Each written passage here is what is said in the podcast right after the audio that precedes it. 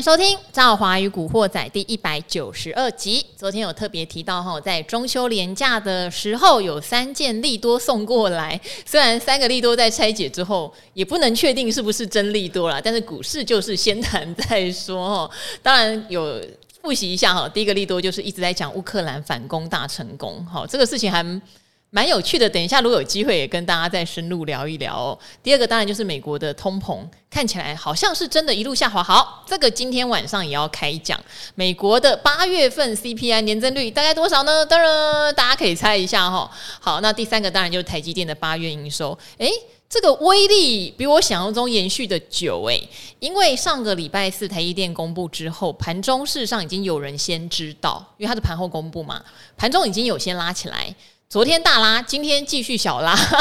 好哎、这个威力我觉得比我想象中的久。后来想想，嗯，原因在明天还有一个很重要的展览哦，就是台北国际半导体展，在南港展览馆。这个展览非常盛大，好，等一下我们节目中也会帮大家再介绍一下哦。那今天我们的来宾是很多达人秀的粉丝，不管男女。都会流口水，然后一直说：“哎呦，他的穿搭好帅哦！” 的的基金医生志远哥啊，各位赵华与古惑仔的听众朋友，大家好，我是基金医生冯志远。好，我觉得志远哥很夸张的逆龄哎，嗯、因为前两天还是你有 po 了一张照片，你抱了一个别人的小孩、嗯、在你的脸书，然后我就想，天哪，那个时候的志源哥跟现在比起来，怎么现在帅这么多，瘦这么多，壮这么多啊？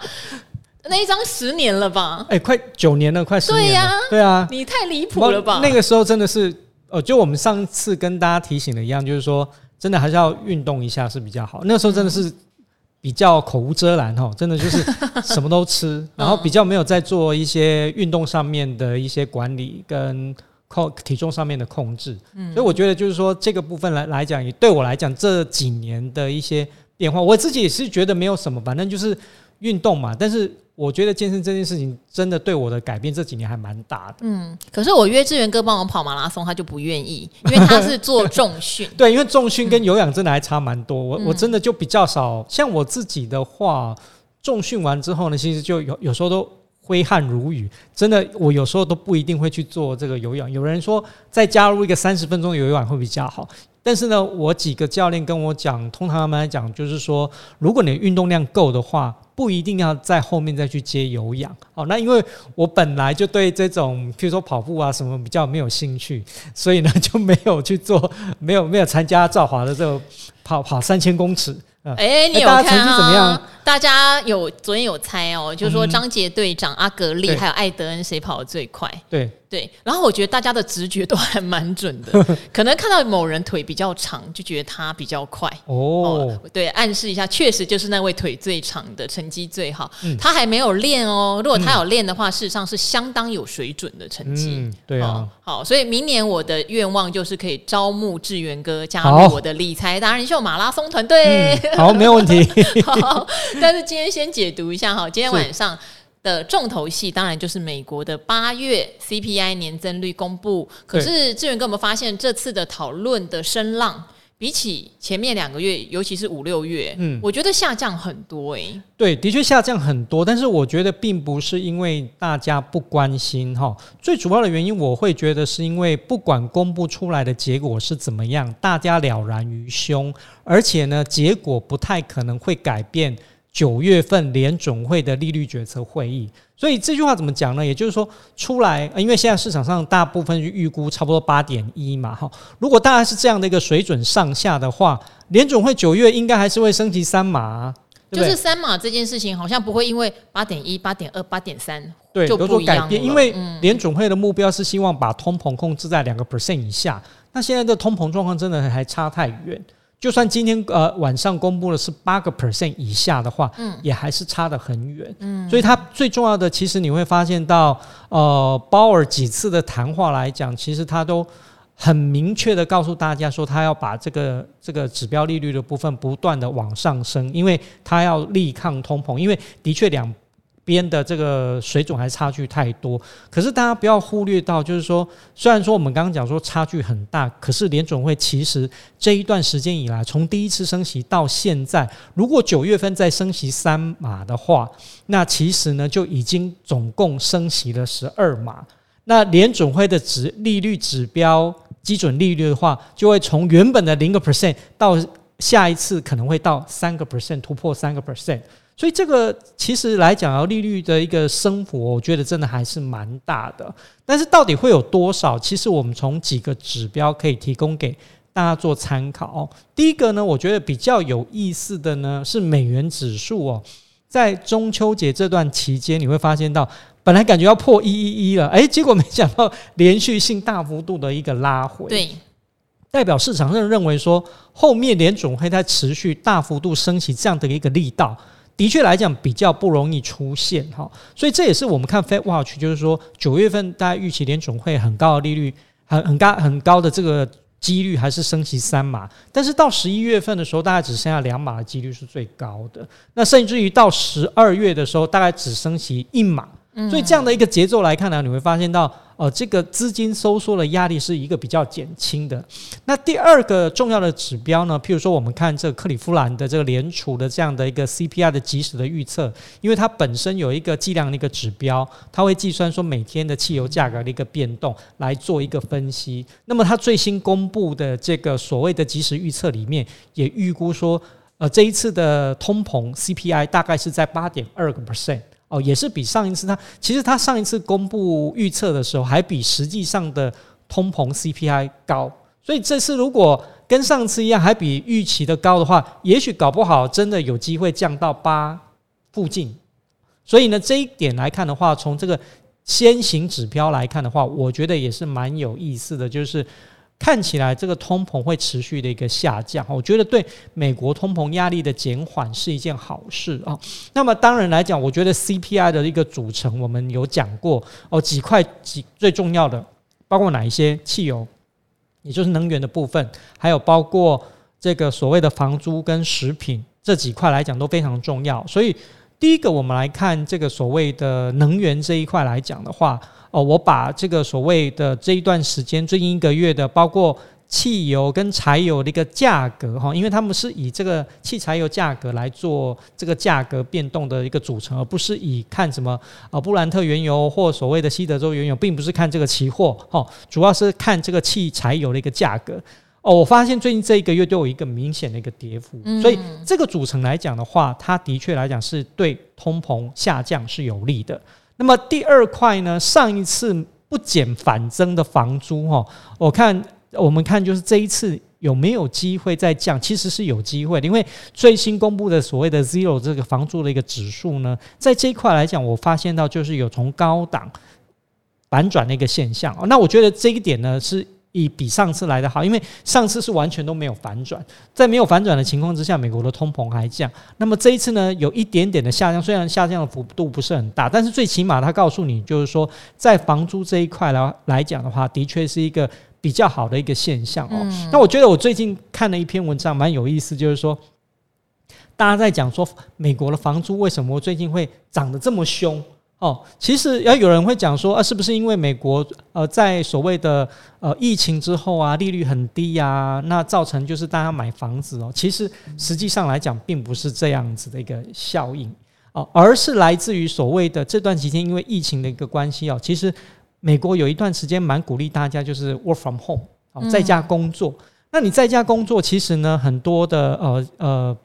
呃，这个所谓的呃居家办公的一个需求就会慢慢的起来，所以呢，有一个英国的一个这个所谓的作家哈，一个女作家哈，她是一个也是一个女权主义者，她叫 Wolf，她其实呢就提倡就是说什么最重要，钱跟自己的房间是最重要的。为什么？因为呢，因为疫情的一个关系呢，导致就是说你咖啡厅不能去，外面很多公共的场合不能去，限缩你的这个所谓的。呃，公开的这样的一个空间，但是呢，如果你有一个比较舒适的房间、舒适的房子的话，你可以在家赚钱，你还可以拥有自己的房子，所以这样的一个概念呢，其实在欧美哦，慢慢的一个成型，所以导致美国的房租为什么降不下来，就是因为。大家希望有更好的一个居住品质，大一点的空间，能够在家工作，所以这样的一个需求是很明显的。那么，唯一第三块，我觉得降的不是很明显，甚至于有可能还会高档震荡的，就是在食品的一个价格哈。其实这段时间哦，很多。哦，美国的民众哦说望肉兴叹，为什么？哦，买不起肉品呢？因为以前很便宜的肉，今年呢就变得是越来越贵，所以他们又是以这个肉食主义者为主的话，你会发现到各项的这个包括饮料啊、鸡蛋啊。呃，各类的肉品呢、啊，其实都涨得还蛮凶的，嗯、所以这是这一块，就是说这几个在 CPI 的组成里面哦，我看到就是唯一比较没有下降的一个地方。所以总的来说，就是说三大重要的核心的这个所谓的组成，大概有两块在房租跟能源这一块可能有微降，但是呢，可能在食品这一块没有很明显的降幅情况之下，大概 CPI 预估啦，大概还是在八点一上下的一个几率比较高。那当然也不能排除，就是说实际算出来还有比市场上预期的更高的一个状况啊。如果是这种状况出现的时候，我觉得大家要比较留意一点，因为美股跟台台股已经了连涨多日哈，特别是美股哦连涨四天哦，这个拉回的压力，如果说通膨这个不如预期的下降的话，可能压力会比较大。嗯，那么就算说通膨一如预期的有下降，大家也不要太乐观哦，因为要防。所谓的利多出尽，嗯，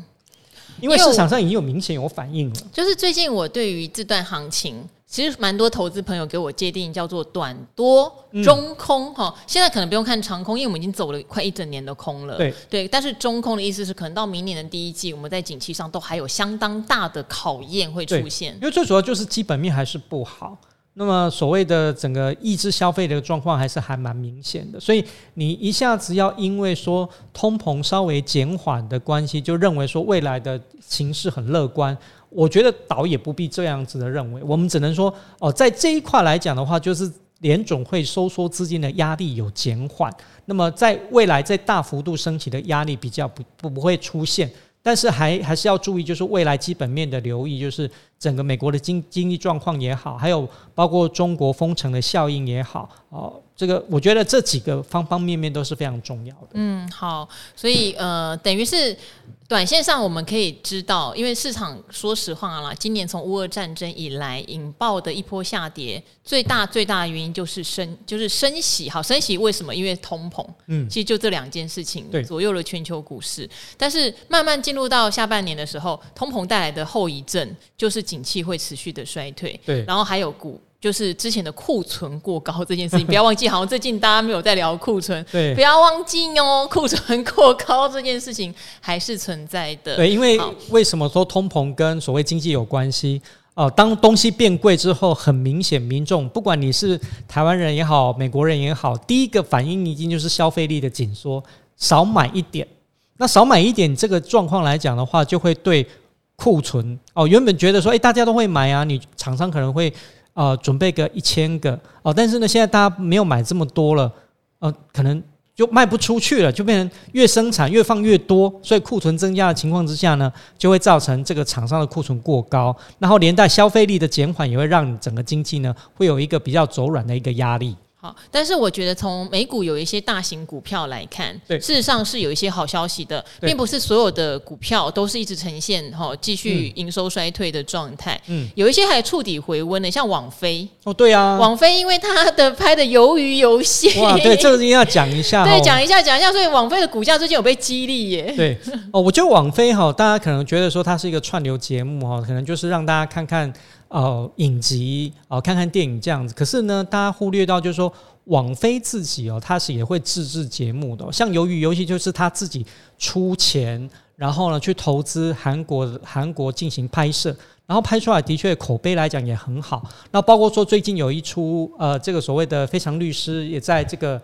所谓的 Netflix 上上上映呢，其实也是大受欢迎哦。那由于游戏比较特别的地方，就是在于说，哦、呃，这 Netflix 自己投资，然后一次全上哈，他自己投资自己自制的一个特色，就会说一次全 on，也就是他不会让你等什么，哎，每个礼拜再等个两集呀、追剧呀、不会，他一季一次一定会全上，让你一次看得过瘾。那么这一次呢，比较特别的地方就是李正宰这个男主角呢。得到了艾美奖的影帝。好，有时候也叫视帝啊，对对视帝啊，对，因为是电视。对，那同时间呢，他这个所谓的金球奖哈，他也拿，他也是被提名为啊这个视帝或影帝哈，这这一块，所以呢，代表说哦。我们下午跟几个同事也在讲，就是说，哎，其实呃，这个韩国的这样的一个演艺的文化哦，呃，我觉得真的是他们的一个真的还蛮惊人的，就是说他们懂得投资，同时他们也懂得学习，所以他们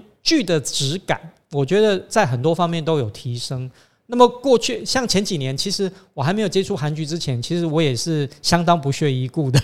哦。当然来讲，跟可能跟他们后来发现自己有机会演男主角了，就就开始重新看起来。产业上面来讲，就是韩国当然是跟我们是竞争的。可是我觉得他们好的地方，我觉得我们也是要认同。所以呃，从信号之后看了几年这样韩剧下来，我觉得。这个韩剧的确有抓住我的目光，所以我我的确觉得说他们在影视文化输出这一块来讲啊，的确是还蛮不错的。所以也就是说，我们刚刚提到的，像网飞因为投资这个鱿鱼游戏，它所带来的效益真的还蛮大的哦。也许它之前像第一季，我觉得呃，今年的第一季大概就是这些大型龙头企业啊，这个所谓的财报最差的。哦，就除了网飞之外，因为它的一个订阅数掉很多。那我们看到亚马逊的部分也是，因为它投资转投资那 Rivian 啊，也是因为大幅度下跌的一个关系，就认列的投资的一个亏损。那亚马逊本身的业务来讲，好像也没有起色这样。那其他我看 Alphabet、Google 的母公司其实都有下滑的一个状况。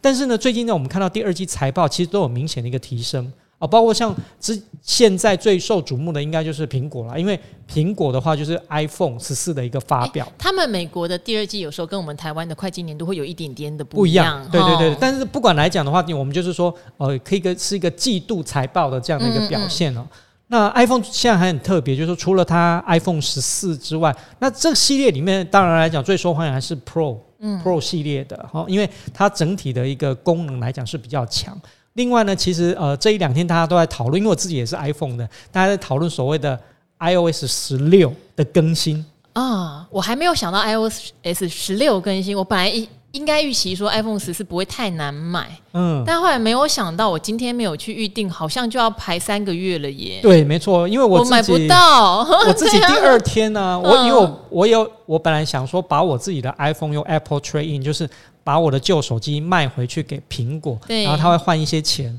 然后我这一只 iPhone 十三 Pro 这个贱价的结果是可以换一万九千一回来，然后我就在想说，那再贴一点钱呢？你是 i 十三，你换什么换呢？我是十二，试单试单，结果我发现说，哎，是要下单的时候，他说，呃。你可以呃，就是未来六到十周，嗯，第二天哦，第二天 iPhone 发售的时候就已经要等六到十周了，所以也表示说你越晚定的话，那你等待的时间就会越久。哎，不过我一个很 lucky 的事情，因为我的生日在十二月，志远哥是十一月嘛，对，对不对？我你天蝎，我射手，嗯，所以我通常都会等到我快生日的时候，想说那送自己的生日礼物或是。某人要送的生日礼物就是新的 iPhone，、哦、通常是会有。对对对，所以等一下没有关系。对，我我觉得这一点也是蛮好，就是说软硬体这一块，我觉得苹果是有大幅度大幅度的提升。那刚刚为什么讲 iOS 十六？因为有一个功能，我觉得还蛮实用的哈。未来来讲，我觉得兆华也会很实用，就是照片去背啊。哎、欸，嗯，这个不是我实用，这个是我有一个很可爱的助理叫滴滴，很实用。对，因为我常会跟他说，帮我把这个照片去背一下。对，其实呃，大家可能想说，终于解脱了。照片去背这个真的是非常的难呢。OK，你通常来讲，你要买一个非常专业的这种所谓的影像的处理，才不会去到锯齿状。对，但是它这个很厉害哦，就是。一按就可以马上用哈，所以我觉得就是这个去背的功能，真的我还蛮啊、呃、期待的。所以，我们看最近的苹果的一个股价哈，当然来讲就是说，我觉得苹果股价最甜的时候，应该就是整个它公布销量，并不是说新机公布的时候，你要让它慢一阵子。那我觉得它首批的这个三千到三千五百万只应该都可以完售没有问题。当然，它目标应该是上九千五百万只了哈。那我觉得这样的一个目标就是看后面的一个口碑怎么样。那么以目前 iPhone 十四系列的一个呃他们的一个受欢迎的程度来讲，我觉得的确来讲是有空间。当然还是有比较不受欢迎的一个机型啊，像十四跟 Max 哦，好像感觉现在就比较没有人那么喜欢 Max 嘞。有一段时间我自己是买 Max，后来就发现真的不用这么大。对，嗯，就是说这一块来讲，可能他们在做一个机动调整，可能在这一块来讲会去做一个调整，把整个产线呢移到做。Pro 系列是比较多的，嗯，因为很奇妙哈，大部分人可能刚开始会像我想的一样，说把它取代电脑的功能，说要大一点，嗯，但是久了你会觉得这东西塞口袋也不好看，女生拿的那么大只，而且你的手会有点拿不住，对呀，自拍什么会有点拿不住，你就发现哎，回复到原本正常的 size 很很可爱，对，也不是很可爱，就比较精致，对，比较像是个时髦的配件，没错，所以又演化回。就买 Pro 就好了。对，哦，很奇妙的事情哦。好，但是我们这样综合言之，好不好？是，因为大家要投资方向，嗯、所以现在这样谈上来，我也只能说，要是我，我现在买买的呃公司，可能就是我比较确定到明后年它的成长曲线比较有保障的公司。嗯，对，然后我比较不会去抄底任何我对它基本面有疑虑的公司。对，没错。好，因为。有一些公司你会觉得，甚至你今年可以去看一下，有些公司已经到做诚信的问题了、喔。对，就是例如说，他可能第一季做很好，嗯、也告诉你。下半年很好，可是你看下半年烂成什么鬼样子？对呀、啊欸，大家这时候就要把它稍微哈画一个叉叉，嗯，就是有问题。可是相反的，如果他在那么艰困的年，好，例如大立光好了，嗯，他就那时候好像五月就开法说，说五月之后六月会好一点点，对，下半年比上半年好一点点，嗯，他没有骗你耶，对，他每次都讲真话，对，那这样的公司持续给圈圈，嗯、我觉得这是你检验你手上公司的一个非常好的一年，对，因为去年都是超越猜测啊，都是你。只会更好，没有更坏。嗯，今年就是看谁是真的告诉你景气真实现状的时候。对，我觉得这个这个来讲真的是非常重要，因为我我们做投资是一个很长期的，那一个公司的一个诚信度来讲也真的是非常的一个重要。所以这的确就是我们检视一家公司，通常我看一家公司值不值得长期投资，也是看说它过去。哦，不是一两年哦，最好是二十年这样的营运表现是不是够稳定？然后配有没有配合这个景气的一个变动，再做一个调整？那我觉得这个来讲真的是非常重要。嗯，好，所以你现在如果要开始，如果说，例如说加码扣款，嗯，你会着重在哪一些类型的 ETF 或基金？呃，我会觉得就是说，第一个，如果市场上波动还是很明显、不确定、混沌不明的话，那我觉得这些所谓的大型指数，哦，包括 S M P 五百种指数也好，或者是像 NASDAQ 啊道琼工业指数这种以指数型的这种 ETF，哦，那主。主题性的这种 ETF，我觉得它会波动性会比较大哦。比如像我们之前所讲过的，像电动车，它可能就会比较受到市场上题材的这个波动，它会波动比较大。但如果我要求稳的话，我觉得还是先从这些所谓的美美国大型股的这种 ETF 着手，因为我发现到他们最近这不管是今年以来也好，或者是最近一个月也好，其实相对来讲。都是还蛮不错，报酬不仅并不是说很多啦，但是你要想哦，今年以来还能够挣报酬，这真的就已经不简单了。嗯，所以我觉得反而有时候投资不要想得太复杂，就是如果现阶段是你比较不能够掌握这个景气的时候呢，你可以去投资这些所谓大型指数的 ETF。那你说主题性的 ETF 可不可以投投资？也是可以啊，可是记得要用策略，策略的方式就是我们讲过的，记得一定要有三年到五年。这样的一个子弹去跟他长期做一个呃投资，那你不要因为说哎投资三个月之前买的这些所谓的电动车 ETF 或主题性的 ETF 就亏钱了，你就害怕，你就开始停止扣款，这样子的话其实是不好的，因为第一个时间不够长，你没有办法累积到足够的单位数；第二个你没有办法累积到微笑曲线，因为。你不可能买在最低点，我也不可能买在最低点呐、但是我们就是透过这个市场的一个波动的一个方式，就是我们在低点的时候能够扣得到更多。等到市场回升的时候，你就会发现市场不需要做一个非常大幅度的回升，你就会开始出现获利。可是如果你是靠感觉，就是说，诶，我这个时候去投资这些跌了，我就怕，我做不加码，不做定期定额的投资的话。你就会发现低档没有扣到，你会等待很长的时间，你就会陷入一个长期的一个套牢，这样反而不好，嗯、没有策略。好，那个基金医师大家可以加基金医生了哈，每次医师医生部分，大家可以去加粉丝团，每次他来都要帮他宣传一下。谢谢大家。然后想看我私下的样貌的，可以来加我的 IG。好，因为我也不知道，我觉得还蛮多生活上的照片会放在上面跟大家分享的。嗯、其实我也有粉丝朋友，就是有有私底下有跟我讲，说，哎我。不一定要财经的东西，所以我我开始我最近分享一些，譬如说像最近伊丽莎白女王，就分享穿搭呀，穿搭我还谈不上？对，你要搞懂人家的用意呀，分享伊丽莎白女皇干嘛呢？对，好，我这边也偷一下。今天晚上哈，大家如果有想要看理财达人秀，维泰哥的梗啦哈，嗯、就是因为明天有国际半导体展，好，我不讲太多，但是半导体一直也是我很喜欢的，因为像昨天也跟大家分享说，我长期一直在扣就是国泰费城半导体，嗯、那很多人都一直为什么为什么？我不知道，我对他。我对半导体有爱嘛，嗯，就是你台湾你很多的 ETF 都有台积电了，对，所以它已经是很浓的半导体成分了，所以我就弄一个美国的半导体指数来扣扣这样子。嗯、好，那明天的那个半导体展，要是以前我还在跑新闻，我肯定会去的，我肯定会去的。我觉得看展真的是一个会让你很兴奋的，啊、你会忘记不景气的，因为每一家都会使尽全力告诉你他现在在新推的技术和产品是什么，你会觉得。科技是有希望的，嗯，对，真的，人人类是在进步的，好不好？尤其半导体是台湾的强项，嗯，这是台湾的骄傲，对，好，呃，讲了那么多感人的，好，伟泰哥今天晚上会透露一个梗，就他比较看好的是设备类股，哈，那设备类股我以前跑的时候，我就记得它也是比较冷门，成交量比较小，本益比相对都比较低，但是我们也可以注意到很多的设备类股在全球的半导体。资本支出的情况下，大涨之后都回档到一个相当低的位置了，嗯、反而是可以观察。那投资的时点，我这边就也帮我的理财达人秀宣传一下哈，晚上八点哈去看一下啊，今天。电视没有播，今天只有网络版。晚上九点，sorry，晚上九点去我们理财达人秀的 YouTube 频道就可以看到维泰哥哈，他怎么分享半导体设备的投资哈，对我这边就不赘述了。嗯、那这边也小小透露啦，就是下个礼拜开始理财达人秀应该就会改播出的时段哈，嗯、有最新最确定的会马上让赵华与古惑仔的听众们也知道。即使我觉得两边我感受到不见得是同一群人，嗯哼，好，那如果我改时段也会有点。影响到 YouTube 的上架时间，我觉得应该被抗议，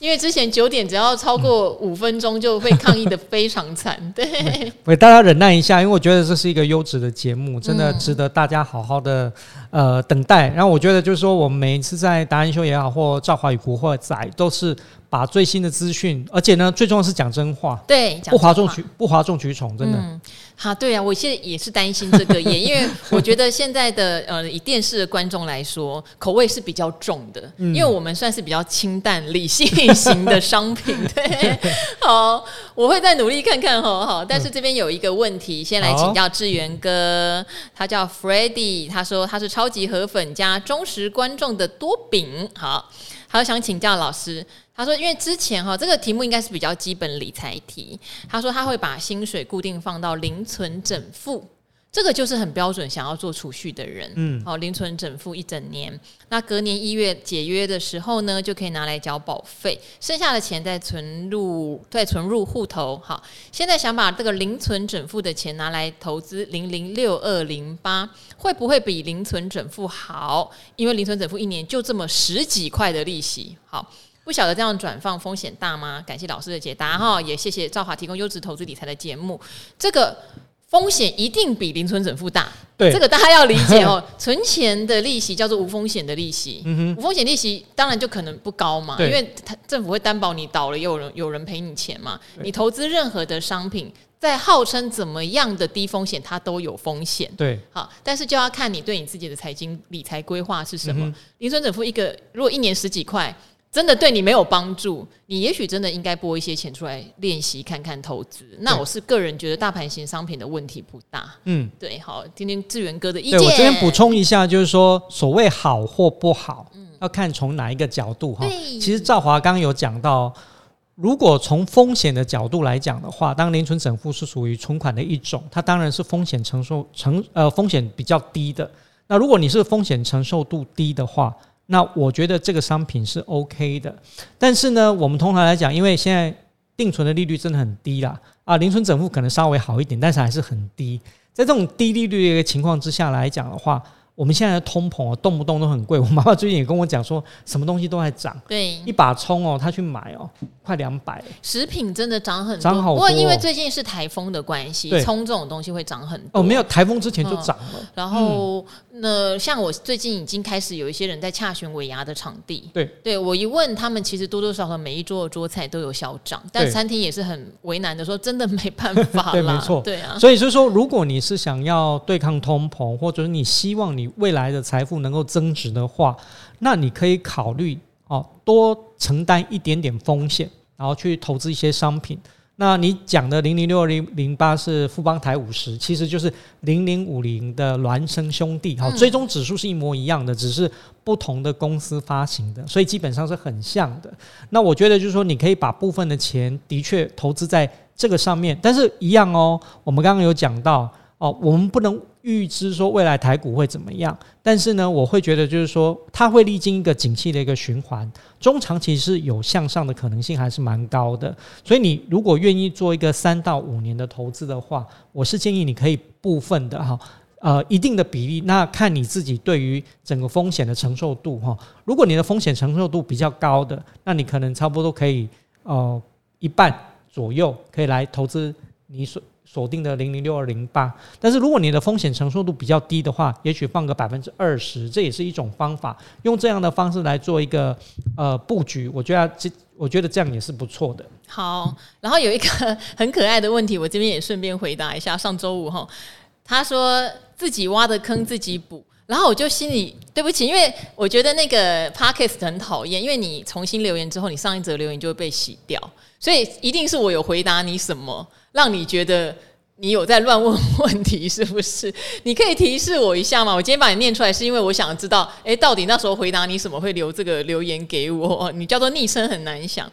然后我好像提到我的论文方向要写所谓的网络流量如何变现，你就说流量变现，你有查了资料。他说：“请参考《工商时报》，蛮完整的，就不再赘述喽。一定是你有问一个什么问题，然后刚好一定是当天工商是头版，所以我觉得人家已经写得很清楚，是不是这样？伤害到你的心，对不起哦。然后他就说想要问一个跟老王比较有关系的哈，说老王退休后要出一个股市回忆录，要把财经界最丑陋的那怕揭露出来哈。有一部分提到财经女神，台面上的形象近乎近乎完美，但私底下就反差超大。这个梗很屌，就吸引我。”会一定买，评论区就指向是不是赵华，然后就哈哈一直哈哈哈呢哈，河粉是不是也觉得是赵华呢？是不是你呢？哈，好好笑，好想知道哦。好，然后就言归正传了哦。好，然后在我的观察里，教主就是心太软，舍不得投资人赔钱还得花钱哈。哪天古惑仔要收费的话，我愿意，因为你值得。衷心祝福你学业尽早完成，达人秀破百万订阅以后，我最绝不乱提问题。到底什么问题啦？Sorry 啦，你跟我讲一下哈。再来就是，我跟你讲，老王讲的肯定不是我嘛？为什么？因为我台面上的形象一点都不完美啊！请问有哪一个人会开黄腔，然后甚至不经意会讲出脏话，他们还要帮我剪掉，好不好？没有什么形象完美这种事情的。我跟你讲一个故事哦。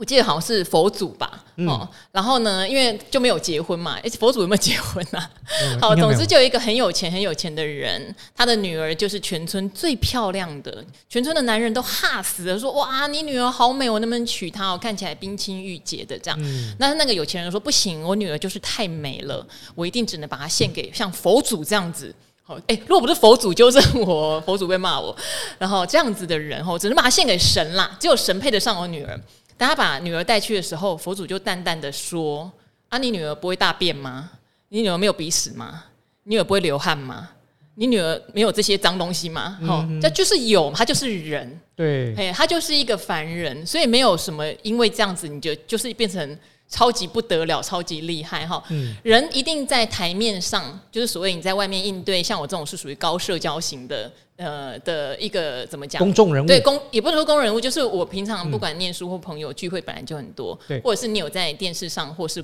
像现在 Podcast 上面的形象，你一定会有一套对外的形象。嗯、那回到家你翘腿挖鼻屎，那就是你自己对啊，私底下的形象，请问谁没有？嗯、哦，这个实在是没有什么好。好特别拿来去想象的啦。嗯，对对对。但我自己分享一下，我我认识的志远哥现在外形就是怎么样，很完美哦。他的偶包就很重，他来分享一下私底下怎么挖鼻孔。没有，我我是要讲说我对赵华的印象，我要我要我要透露给各位听众。哎，因为我们真的认识很久，认识很久。我我认识，其实不是因为说上赵华的节目才这样讲，是我自己。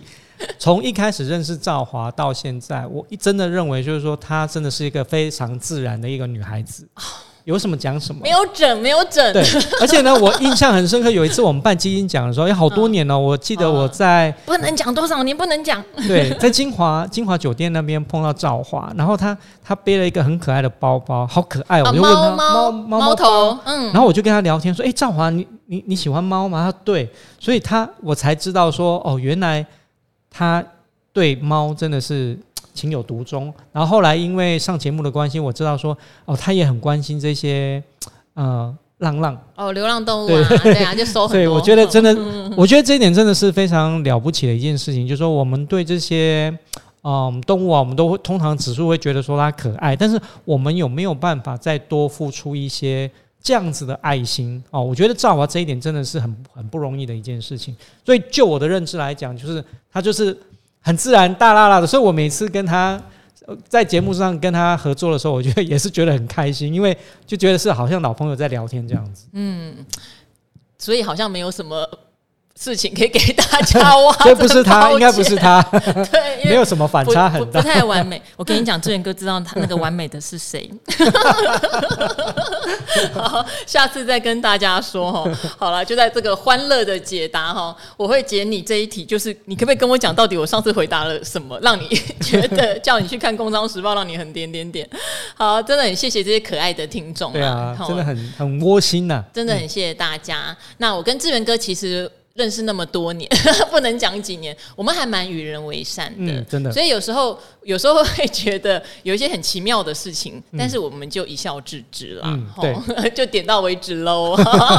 好，那今天赵华与古惑仔就先到这边喽，谢谢志远哥跟大家一起说拜拜喽，谢谢大家，拜拜，拜拜。